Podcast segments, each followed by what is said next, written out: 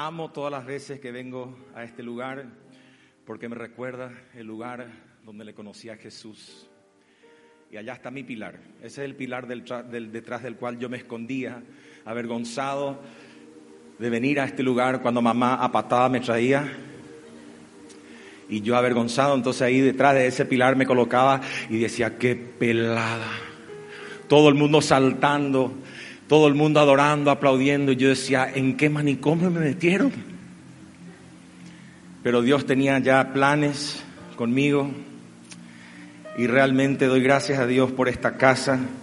Gracias a Dios por, por el pastor Emilio, que, que fue como un papá para mí, porque papá me, me desechó. Me dijo que yo no era más su hijo cuando llegué a los pies de Cristo. Y el pastor Emilio me adoptó con amor y y va a seguir adoptando por mucho tiempo más a otros hijos espirituales. Gloria sea al Señor.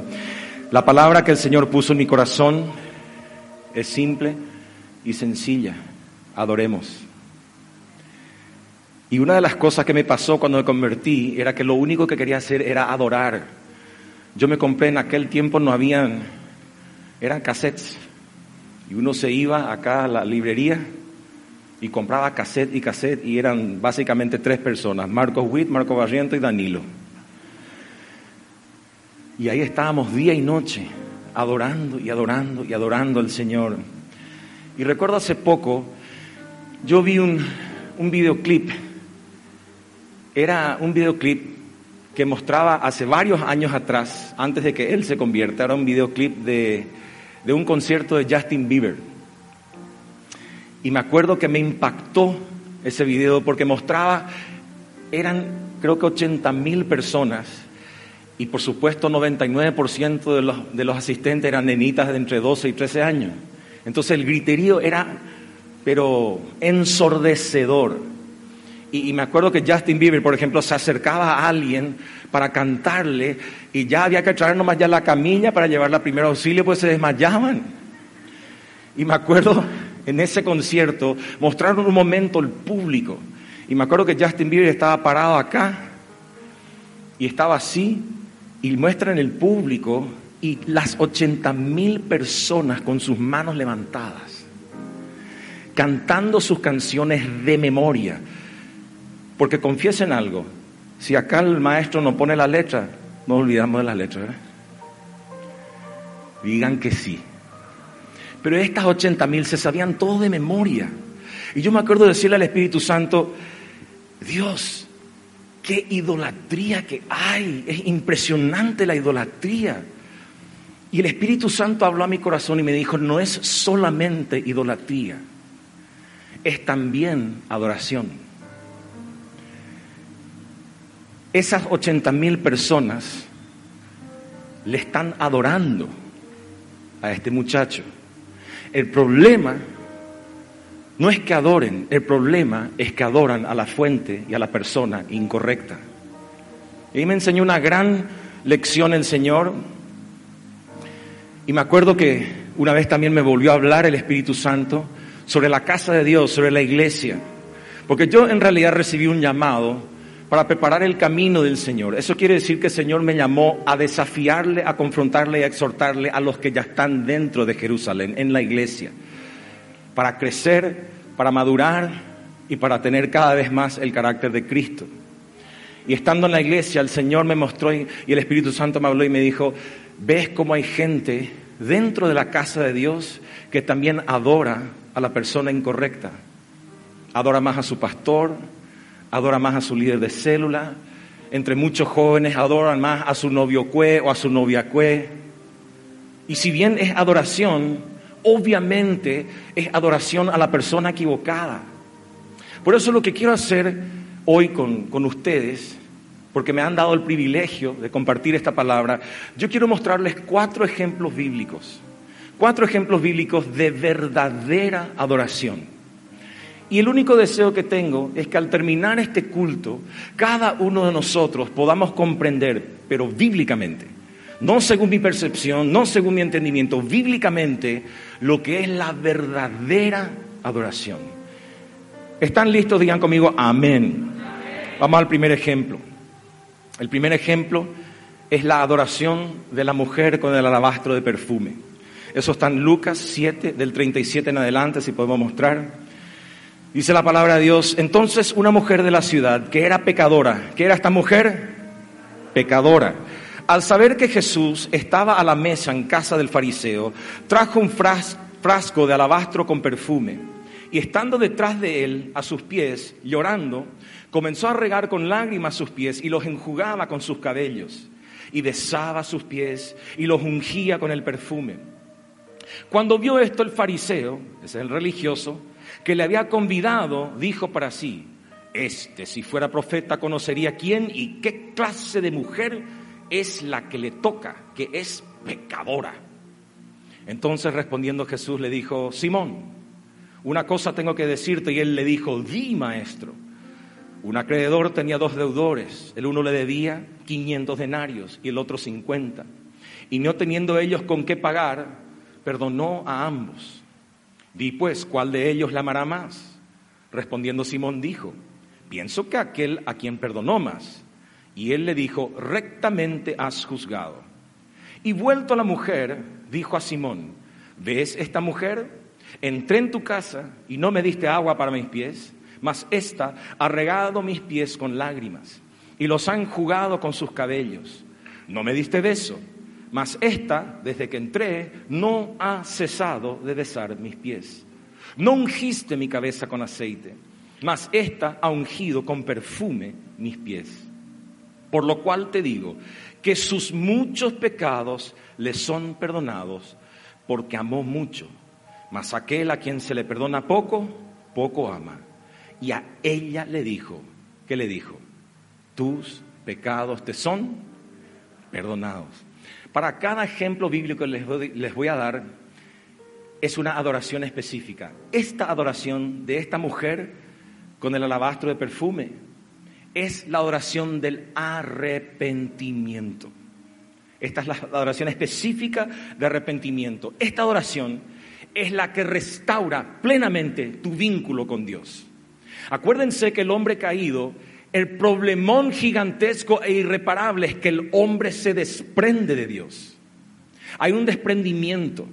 Por eso el hombre es echado del Edén, desconectado ya de Dios y ya tiene una condición caída. Pero esta mujer, dice la palabra por eso varias veces, dice que era pecadora pecadora. Quiere decir que una pecadora tiene la habilidad de poder adorar cuando ve al Señor que puede perdonar sus pecados. Y ella enjuga con lágrimas sus pies, unge su cabeza, hace todo en demostración de amor hacia Jesús. Y esa, esa adoración específica es la que abre las compuertas de la única exigencia de Jesús para poder volver a tener un vínculo con el Padre, que es el arrepentimiento.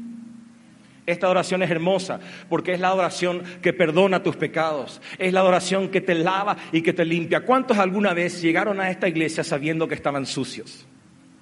Y diciendo en su corazón, vengo pero soy un hipócrita. Quizás hayan alguno aquí en esta noche que vinieron en esa condición Vengo y nadie sabe lo que hice ayer, la macanada que me mandé anteayer, las barbaridades en las cuales estoy metido. Y llegó un momento en donde acá Adrián, con todo su equipo, con tanta unción, comienzan a adorar y él cae en un espíritu de arrepentimiento y Dios en ese mismo momento le dice, tus pecados te son perdonados. Es demasiado interesante ver que esta mujer enjugó con lágrimas los pies de Jesús y Jesús le devolvió el gesto lavándole el alma de su impureza. Él le dio lágrimas, Jesús le devolvió restauración y pureza. Nosotros derramamos lágrimas de arrepentimiento. ¿Y qué hace Jesús? Jesús nos sumerge en su río de perdón y de misericordia. Nosotros nos tiramos a los pies de Jesús, nos tiramos y le adoramos en arrepentimiento. Y Él que hace, Él desde ahí nos levanta en el poder de su perdón. Tus pecados te son perdonados. Son las palabras más libertadoras que podamos recibir de la boca de Dios. Por eso uno de los gestos más poderosos que vos puedas hacer con tu enemigo, el que te ofendió, el que te hirió, es decirle, yo te perdono. Yo creo que el Espíritu Santo me dice que le diga a alguien que está en este lugar, hijo mío, hija mía, seguís pidiendo perdón una y otra vez por aquellos pecados por los cuales yo hace tiempo te perdoné. Hoy te vuelvo a decir, mi hijo, hoy te vuelvo a decir, mi hija, tus pecados te son perdonados.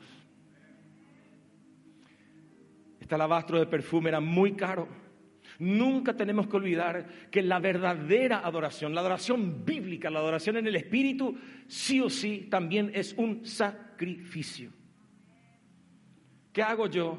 ¿Qué haces vos? Le entregamos a Dios todo.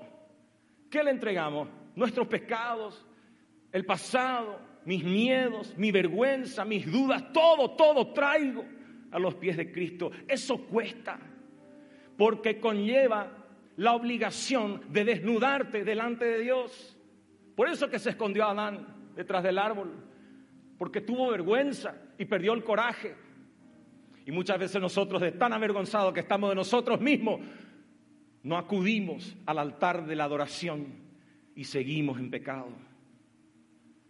Pero aunque me cueste, lo hago en adoración, en adoración.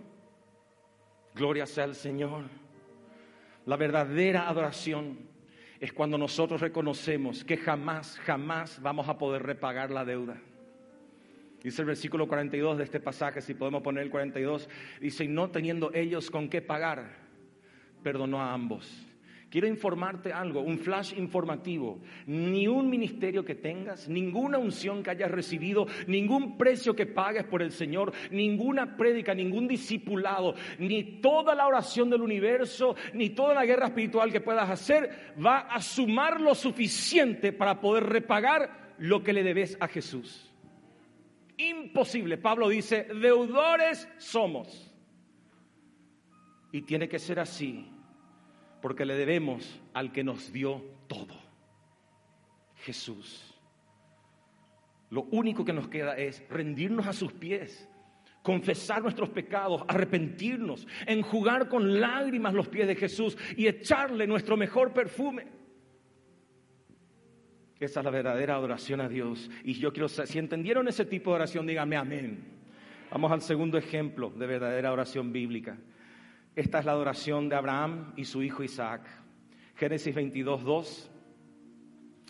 Dice la palabra y dijo, toma ahora tu hijo, tu único Isaac, a quien amas, y vete a tierra de Moriah y ofrécelo allí en holocausto sobre uno de los montes que yo te diré.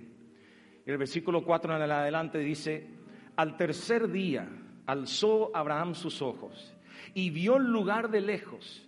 Entonces dijo Abraham a sus siervos, esperad aquí con el asno y yo y el muchacho iremos hasta allí y, ¿qué dice ahí? Adoraremos y volveremos a vosotros. El primer ejemplo es la adoración de arrepentimiento. Este ejemplo es la adoración de sacrificio y de fe. La adoración de sacrificio y de fe. Porque todos sabemos que Dios le dio a Abraham la prueba más grande y difícil que se le pueda pedir a cualquier padre y cualquier ser humano puede, la de sacrificarle a su propio hijo, al que amaba con toda su alma. Y acá hay dos revelaciones demasiado importantes en este pasaje. Primero, miren lo que dice acá Abraham a sus siervos. Le dice, yo y el muchacho iremos hasta allí y adoraremos y volveremos. Les dice, adoraremos.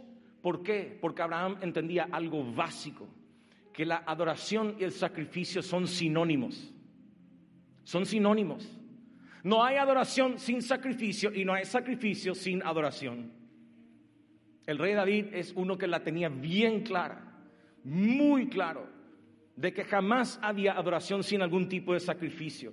Él dice en 2 Samuel 24, 24, dice, porque no ofreceré holocaustos que no me cuesten nada. La verdadera adoración, amada iglesia, es cuando le ofrendamos a Dios, no cualquier cosa, todo lo que más nos cuesta, todo lo que tanto nosotros valoramos, nuestras metas, nuestros sueños. ¿Ustedes creen que el acto de José y María no fue uno de los actos más grandes de adoración? Ellos tuvieron que renunciar a toda una vida trazada y diseñada Habrán tenido conversaciones ellos. Vamos a construir nuestra casa, yo soy carpintero, voy a hacer las mesas, vamos a abrir un negocio, vos sos una mujer lo super sabia y tenían todo armado su futuro. Hasta que un buen día se le aparece el ángel del Señor y le dice del Espíritu Santo concebirás un hijo y todos los planes se le desbaratan. Y la Virgen María dice, hágase con tu sierva como quieras. Pero hay gente que no quiere sujetar sus sueños al diseño de Dios. Hay gente que ama ser reconocida, famosa, vista entre el público y que, y que le digan, ay, pero mira, ahí pasa fulano, ahí pasa vengano. Hay gente que todavía no entiende cuál es la llave para ganar a Cristo. El apóstol Pablo entendía perfectamente bien eso. Él dice en Filipenses 3:8, y ciertamente, ciertamente dice, aún estimo todas las cosas como pérdida por la excelencia del conocimiento de Cristo Jesús, mi Señor, por amor del cual lo he perdido todo y lo tengo por basura. ¿Para qué? Para ganar a Cristo, para ganar a Cristo. Lo segundo que les quiero mostrar de este pasaje en Génesis 22.5, si podemos volver al 22.5, es que Abraham dice algo impresionante. Dice, volveremos. Él no dice volveré. ¿Por qué no dijo volveré si supuestamente Isaac iba a morir sacrificado? ¿Por qué dijo volveremos? Plural. Por eso esta adoración y este sacrificio de Abraham también es una adoración de fe. Vos no podés adorar sin fe, porque tu adoración sin fe habla de una desconfianza en el fondo de tu alma hacia Dios. Entonces tus palabras quedan sin efecto y tu adoración queda sin efecto. Porque fíjense cómo continúa este relato en el versículo 7 y 8. Dice la palabra, entonces habló Isaac a Abraham su padre y dijo, Padre mío. Y él respondió, heme aquí mi hijo. Y él dijo, He aquí el fuego y la leña, mas ¿dónde está el cordero para el holocausto? Y respondió Abraham, Dios se proveerá de cordero para el holocausto, hijo mío. E iban juntos, otra vez, fe, fe. Abraham le obedece a Dios y se lanza a este desafío de sacrificarle a su propio hijo, pero él tenía una confianza específica. Él confiaba en lo siguiente, si Dios me pidió algo, por más doloroso que sea, es porque Él tiene algo a la postre mejor. Mucha gente cree que Dios le pide lo que le duele porque Dios es malo o porque Dios es duro. No es así. Cuanto más alto sea tu sacrificio, cuanto más grande sea tu tribulación, mayor es la gloria postrera. Gloria sea al Señor. Abraham sabía, Dios no es un Dios malo. Él, él, pedía semejante sacrificio no porque supuestamente Dios es descorazonado, él sabía por fe, por fe, por fe, Dios proveerá. Dios proveerá. Así tiene que ser nuestra adoración, mi amada iglesia. En medio del sacrificio, en medio del dolor, en medio de la prueba, vos tenés que poder decir desde el fondo de tu espíritu, yo sé que Dios tiene preparado algo mejor para mí, algo mejor para mi matrimonio, algo mejor para mi familia. Porque Dios proveerá. Quiero, quiero decirte algo, si, si vos solo la adorás a Dios, en medio de, un enamoramiento, un enamoramiento por las muchas dádivas que Él te dio, o porque de repente Dios se convirtió en tu mejor banquero y tu cuenta bancaria de repente, y entonces le estás adorando a Dios, o no sé, Dios que quizás te dio un mejor trabajo, o un ascenso, o un mejor salario. Si ese es tu caso, quiero decirte algo directamente al corazón tu adoración es incompleta y es limitada. Porque a través de esa adoración de sacrificio, esa que tiene fe, esa que va en base a la obediencia a su palabra, Dios lo que puede hacer es demostrar su poder y su majestad.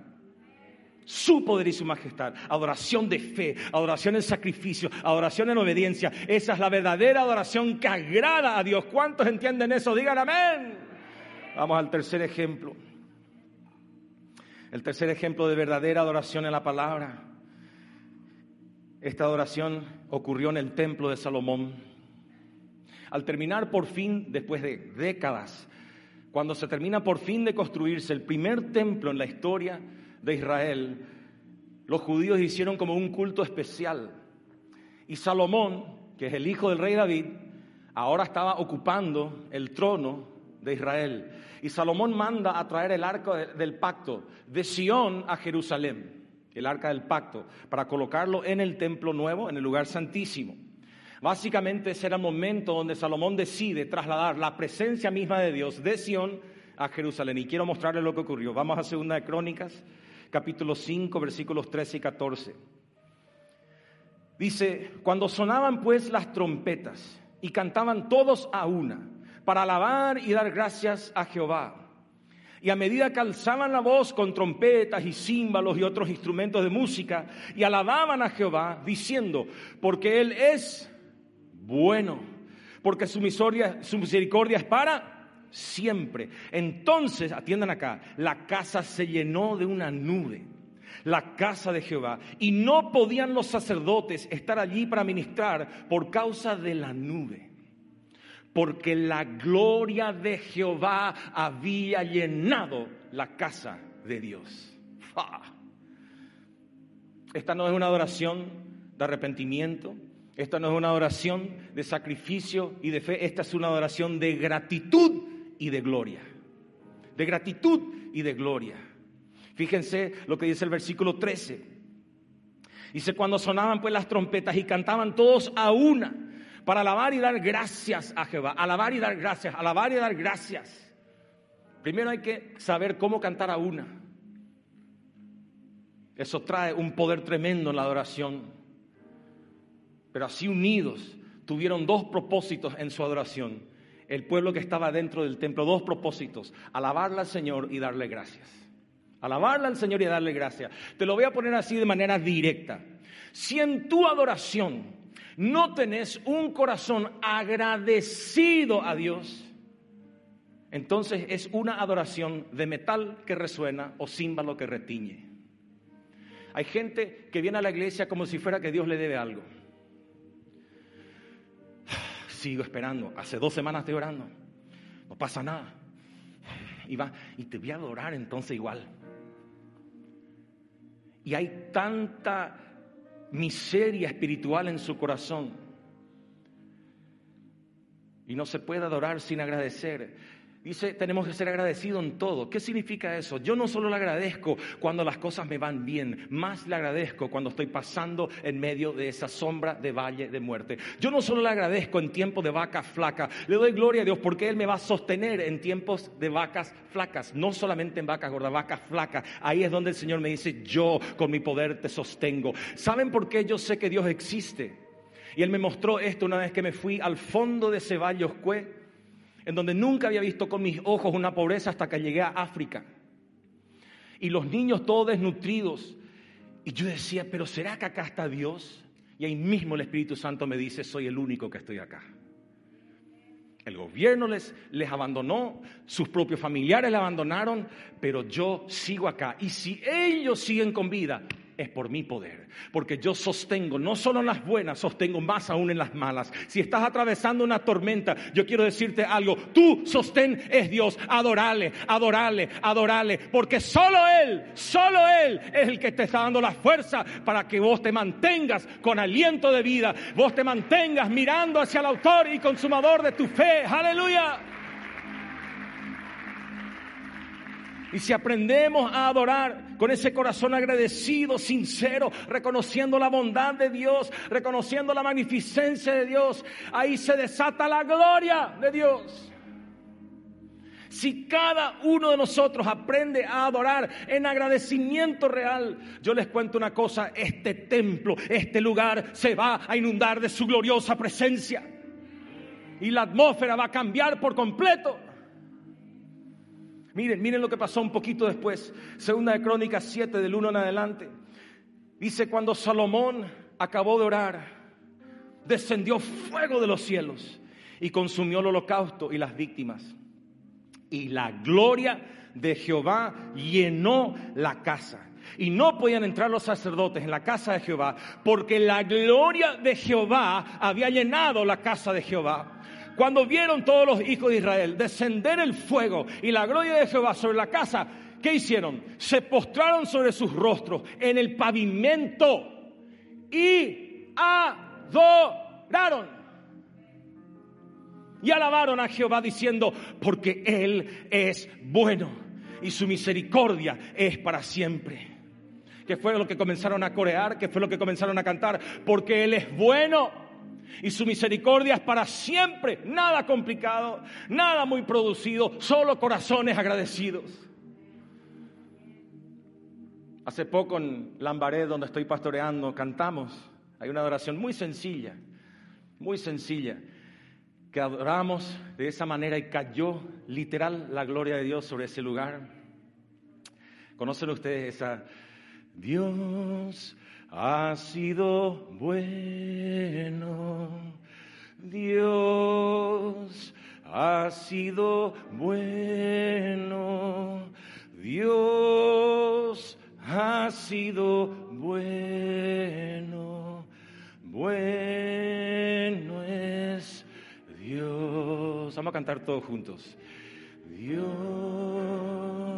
ha sido bueno. Dios ha sido bueno.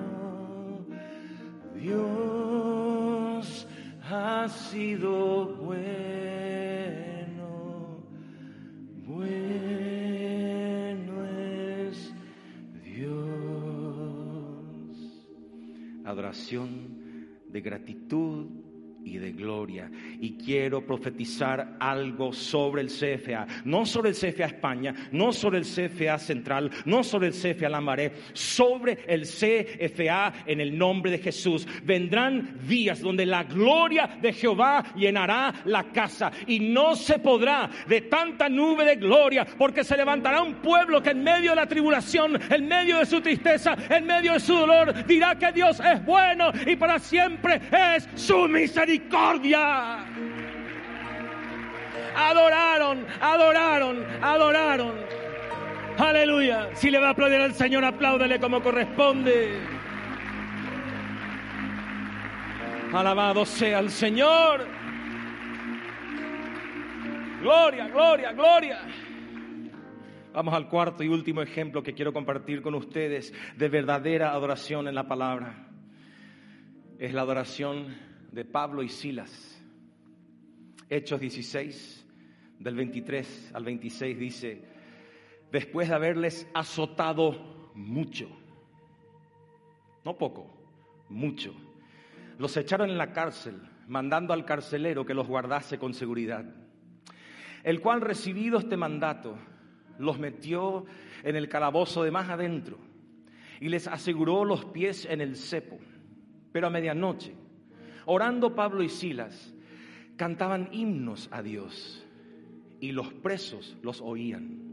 Entonces sobrevino de repente un gran terremoto, de tal manera que los cimientos de la cárcel se sacudían y al instante se abrieron todas las puertas y las cadenas de todos se soltaron.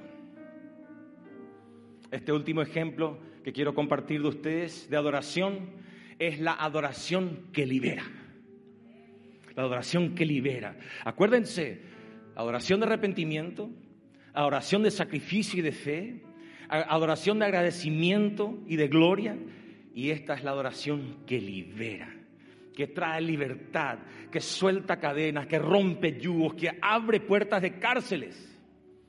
Y yo quiero contarte algo para que sepas. Para el diablo nunca es suficiente que vos sufras nomás. No es suficiente. Satanás quiere mantenernos a nosotros engrillados, atrapados, encepados, encarcelados y paralizados. ¿Sabes por qué?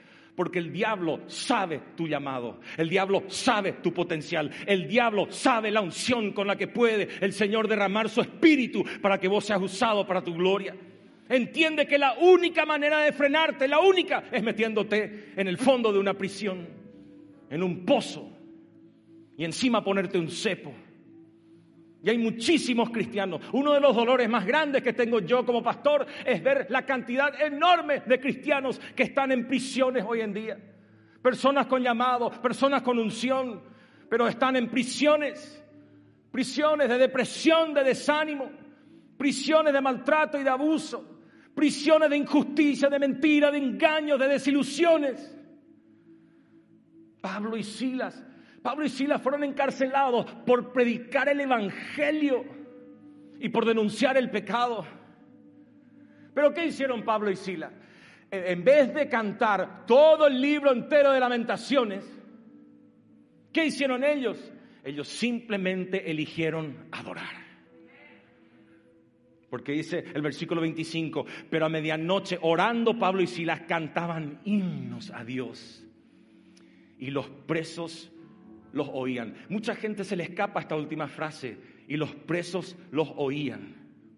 Quiero decirte algo, cuando en medio de una injusticia o de algún ataque diabólico fuerte, si yo decido adorar a Dios, pasa algo fantástico. Y quiero que reciban esto en el nombre de Jesús. Dios no solo suelta mis cadenas, porque cuando yo adoro soy libre. ¿Cuántos sabían eso? Digan amén. Pero no solo suelta mis cadenas, sino otros presos pueden oír eso en el Espíritu y por causa mía ellos también son libres. Los momentos de mayor rompimiento en mi ministerio se dieron cuando yo peor estaba. Llegué yo a la iglesia hecho trizas y le dije al Señor, me diste un llamado, no puedo abandonar el pueblo, vos sabés cómo está mi corazón, pero yo al entrar a esa casa, yo te voy a adorar, porque a vos se te adora siempre, no a veces, no la mayoría de las veces, siempre. Y en los momentos donde peor estuve, el Señor me puso en un púlpito y hubo rompimiento. Había sido que cuando yo decidí adorar en mi hora más oscura, resplandeció la luz de Cristo en muchas personas. Y nada ama más mi corazón que poder traer la luz y, y trasladarla a la gente de tinieblas a la luz admirable del Hijo de Dios. Yo quiero decirte que si estás pasando por tu peor hora es porque Dios está listo para soltar otras cadenas a través de tu vida. Gloria sea al Señor. Quiero darte esta palabra y no solo repito, yo le estoy predicando al CFA. Si la gente nos está siguiendo y ustedes después compartan esto, no por mí, porque es palabra profética para el CFA como cuerpo. Yo quiero darte esta palabra de Hechos 16, 26. Entonces sobrevino de repente un gran terremoto, de manera que los cimientos de la cárcel se sacudían y al instante se abrieron todas las puertas y las cadenas de cuántos? De todos, de todos se soltaron. Hay días como los que estuvimos pasando toda esta semana. Fue pesado, gente. Fue pesado. Como congregación, como familia pastoral, se padecen injusticias. Vaya si hemos visto y leído la ignorancia y el odio ajeno. Y en medio de ese momento donde más te tenés que morder la lengua, Dios te dice, amarás a tu enemigo. ¿Darás la otra mejilla para que te vuelvan a bofetear? Si vamos a honrarle realmente al pastor Emilio, tenemos que ser como ovejas que van al matadero, porque ese hombre nunca se defendió por sí mismo, porque él sabe una cosa, abogado tenemos para con Cristo. Abogado tenemos para con Cristo. Y si alguien va a redimir la causa de alguien, su nombre es Jesús.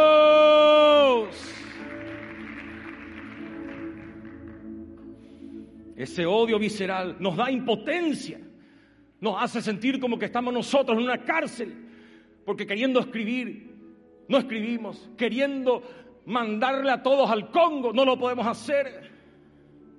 Pero si sabemos, amados míos, si sabemos soportar con altura el vituperio, con altura, porque Jesús dice, bienaventurados sois cuando por mi causa os maldigan y os vituperen. Pero el vituperio pierde su efecto si yo me ofendo. El vituperio pierde su efecto si yo respondo con mi justicia propia. Absorber el oprobio con altura, es decir, voy como deja al matadero, porque yo sé que yo perdonando y liberando hace que las ascuas de fuego sobre aquel sea de parte de Dios y no de mi parte. Y Dios es un Dios de justicia.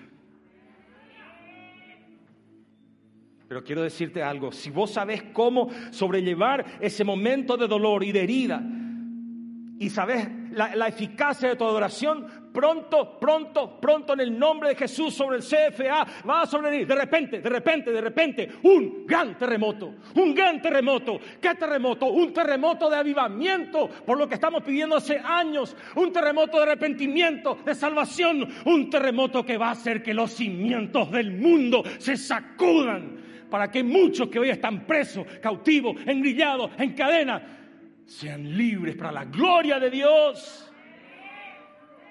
Todo el Paraguay, todo el Paraguay, todo el Paraguay, todo el Paraguay caerá rendido a los pies de Cristo. Pero quiero decirte algo, va a llegar en nuestra hora más oscura. Van a haber persecuciones, vamos a sufrir desnudez, peligro y espada. Pero nada detendrá la obra de Cristo. Y yo quiero que vos seas parte de esa obra. En tu vida, en mi vida, en esta congregación, se tiene que cumplir la palabra de Lucas 4:18 que dice, vamos a Lucas 4:18, dice, el Espíritu del Señor está sobre mí por cuanto me ha ungido, decir conmigo, Dios me ungió. Dice, para dar buenas nuevas a los pobres, me ha enviado a sanar a los quebrantados de corazón, a pregonar libertad a los cautivos y vista a los ciegos, a poner en libertad a los oprimidos mi hermano, mi hermana, tu adoración trae libertad. En tu hora más oscura, adorarle a Jesús. En tu hora más atribulada, postrate ante Dios y exalta su nombre. En tu cárcel más profunda, cantale un himno al Señor, porque Él te ha ungido. Él te ha ungido. Gloria sea al Señor. Gloria sea al Señor. Aleluya. Vamos a cerrar este hermoso culto en esta noche de una manera un poco diferente. Quiero que lo hagamos cantándole un himno al Señor. Yo le considero un himno, se escribió ya hace muchos años y es un himno que amo. Y yo le pedí a Adrián y su equipo que preparen esto. Así que quiero que adoremos según el Espíritu ponga nuestro corazón. Algunos tienen que empezar a adorar en arrepentimiento. Otros tienen que empezar a adorar en sacrificio y en fe. Otros tienen que empezar a adorar en gratitud y en gloria. Y otros tienen que empezar a adorar sabiendo que vendrá libertad a los cautivos. Vamos a adorar al Señor en el nombre de Jesús, todos juntos.